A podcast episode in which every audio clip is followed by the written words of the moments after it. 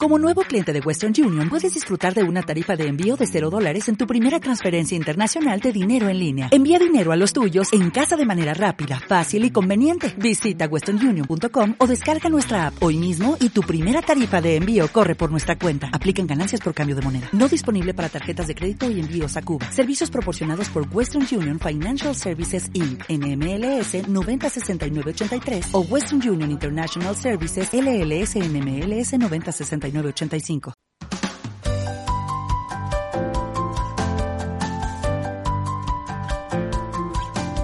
Capital, la Bolsa y la Vida. De Asia vamos a hablar en los próximos eh, minutos de cómo hay un incremento de costes para gestionar el riesgo de crédito, también cómo está el problema de los impagos, pero a la vez cómo hay un aumento en el número de empresas que están dispuestas a conceder crédito comercial. De todo esto nos va a hablar eh, Pavel Gómez del Castillo, que es el responsable de comunicación de crédito y caución. ¿Qué tal? Muy buenas. Buenos días, ¿cómo estás? Muy bien, eh, porque en definitiva de lo que vamos a hablar es del último barómetro de prácticas de pago que habéis elaborado, en el que dice, pues eh, lo que apuntaba al principio, que las empresas asiáticas afrontan un significativo incremento de sus costes para gestionar internamente el riesgo de crédito comercial y a la vez proteger su caja de esas eh, perturbaciones de la situación en la que nos encontramos. Pues así es. Eh, todos estamos viendo estos días cómo, digamos, Asia se está salvando de esta ola, digamos, de inflación. Los niveles allí de inflación son más bajos que en Europa o en Estados Unidos. Pero, sin embargo, lo que hay, y es lo que dice nuestro barómetro, y quizás está un poco eh, lejano a los argumentos de la actualidad, es que hay signos claros de deterioro en el clima de pagos en, en Asia y Oriente Medio, que también, digamos, lo analizamos en este barómetro. Eh, el más eh, claro es que, digamos, las tasas de impago en Asia se han incrementado de media un 60% eh, en las operaciones B2B.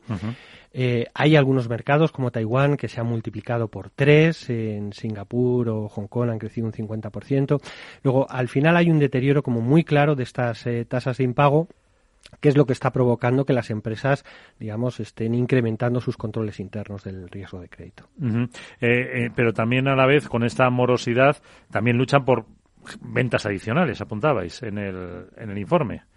Claro, sí, sí, es cierto. Eh, hay, ha, crecido un 20% el número de empresas que están dispuestas a conceder eh, crédito comercial, lo cual eh, en sí mismo, es decir, en un contexto de crecimiento de la morosidad y de crecimiento de las tasas de impago, el hecho de que se incremente el número de empresas dispuestas a conceder crédito comercial dice muchas cosas. Dice que Asia es un mercado muy competitivo, donde todas quieren vender más, donde están buscando una búsqueda de ingresos adicionales, por eso están dispuestas a conceder más crédito comercial en un contexto, insisto, mm, de incremento de la morosidad. y, esto qué ha provocado? Pues que en el fondo, eh, cuando les preguntas a las empresas asiáticas cuáles son sus principales preocupaciones, la preocupación por el incremento del riesgo de crédito, por el incremento del impacto de los impagados, se coloca en primer lugar en China, en Emiratos Árabes Unidos, en Hong Kong, en India, en Indonesia, en Singapur, en Taiwán, en Vietnam. Es decir, es la primera preocupación que hay ahora mismo en las empresas en los mercados asiáticos. Es eh, un dato evidentemente importante eh, y, además este barómetro detecta mayor concienciación entre las empresas sobre la importancia de esa gestión estratégica del riesgo de crédito comercial.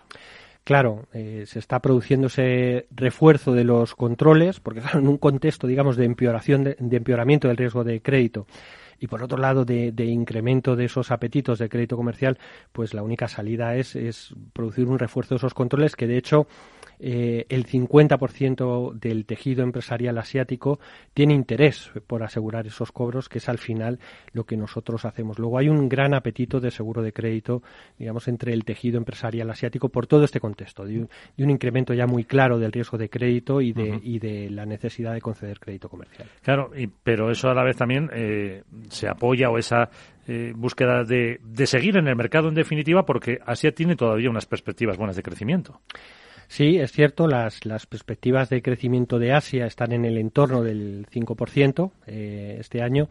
Eh, lo que pasa es que al final Asia pues también forma parte, tiene un, eh, no, puede sustraerse a la evolución eh, que hay del contexto global, porque forman parte, digamos, de esa cadena de valor eh, global en la cual si finalmente eh, ese crecimiento mundial termina deteriorándose, lógicamente se deteriorará también el, crecimiento en Asia. De hecho, la segunda preocupación de las empresas eh, asiáticas es la evolución que va a tener la demanda en los próximos en los próximos meses. Es, su segunda preocupación después de la morosidad que es la primera.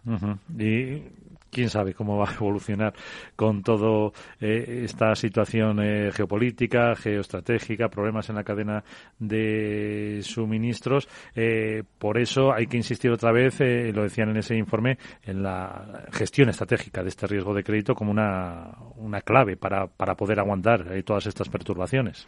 Nuestra opinión es que esto va a ser fundamental en los próximos meses, es decir, estamos en un contexto en el cual todas aquellas instituciones que emiten previsiones de crecimiento están recortándolas. Estamos en un momento, digamos, de deterioro de esas eh, previsiones.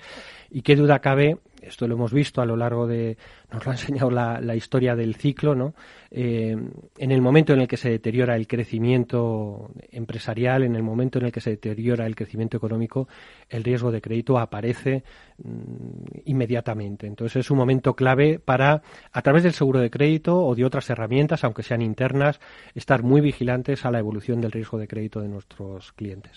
porque eh, está esa dificultad. Eh, hablabas esos impagos son B2B entre compañías, por así decirlo, eh, y no hay muchas eh, perspectivas en ese sentido de esos impagos o, esa morosidad de que se vaya a mm, solucionar en el corto plazo y por ahí la importancia de, ese seguro de crédito. Yo creo que es más bien todo lo contrario, es decir, tenemos que esperar que, se incremente. Que se incremente es, es lo que esperan las, eh, es lo que ya está ocurriendo en Asia y desde luego si hay un deterioro de ese crecimiento en Asia, qué duda cabe que ese riesgo de crédito seguirá deteriorándose en Asia y esto ocurrirá mm, en, en las distintas regiones si digamos, eh, las eh, previsiones de ese crecimiento global se van deteriorando y, la realidad va dando razón a esas eh, previsiones que esperan un deterioro del, crecimiento.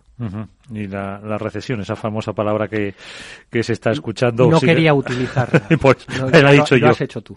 lo he hecho yo porque sigue planeando y yo creo que es entre los economistas una de las palabras más pronunciadas en las últimas fechas y viendo los datos macro, pues ahí nos hacemos una idea, también queremos insistir en esa importancia que tiene el seguro de crédito para las eh, compañías con Pavel Gómez del Castillo, que es el responsable de comunicación de crédito y caución. Muchísimas gracias por estar con nosotros una semana más y hasta la próxima. A vosotros siempre y salud para todos.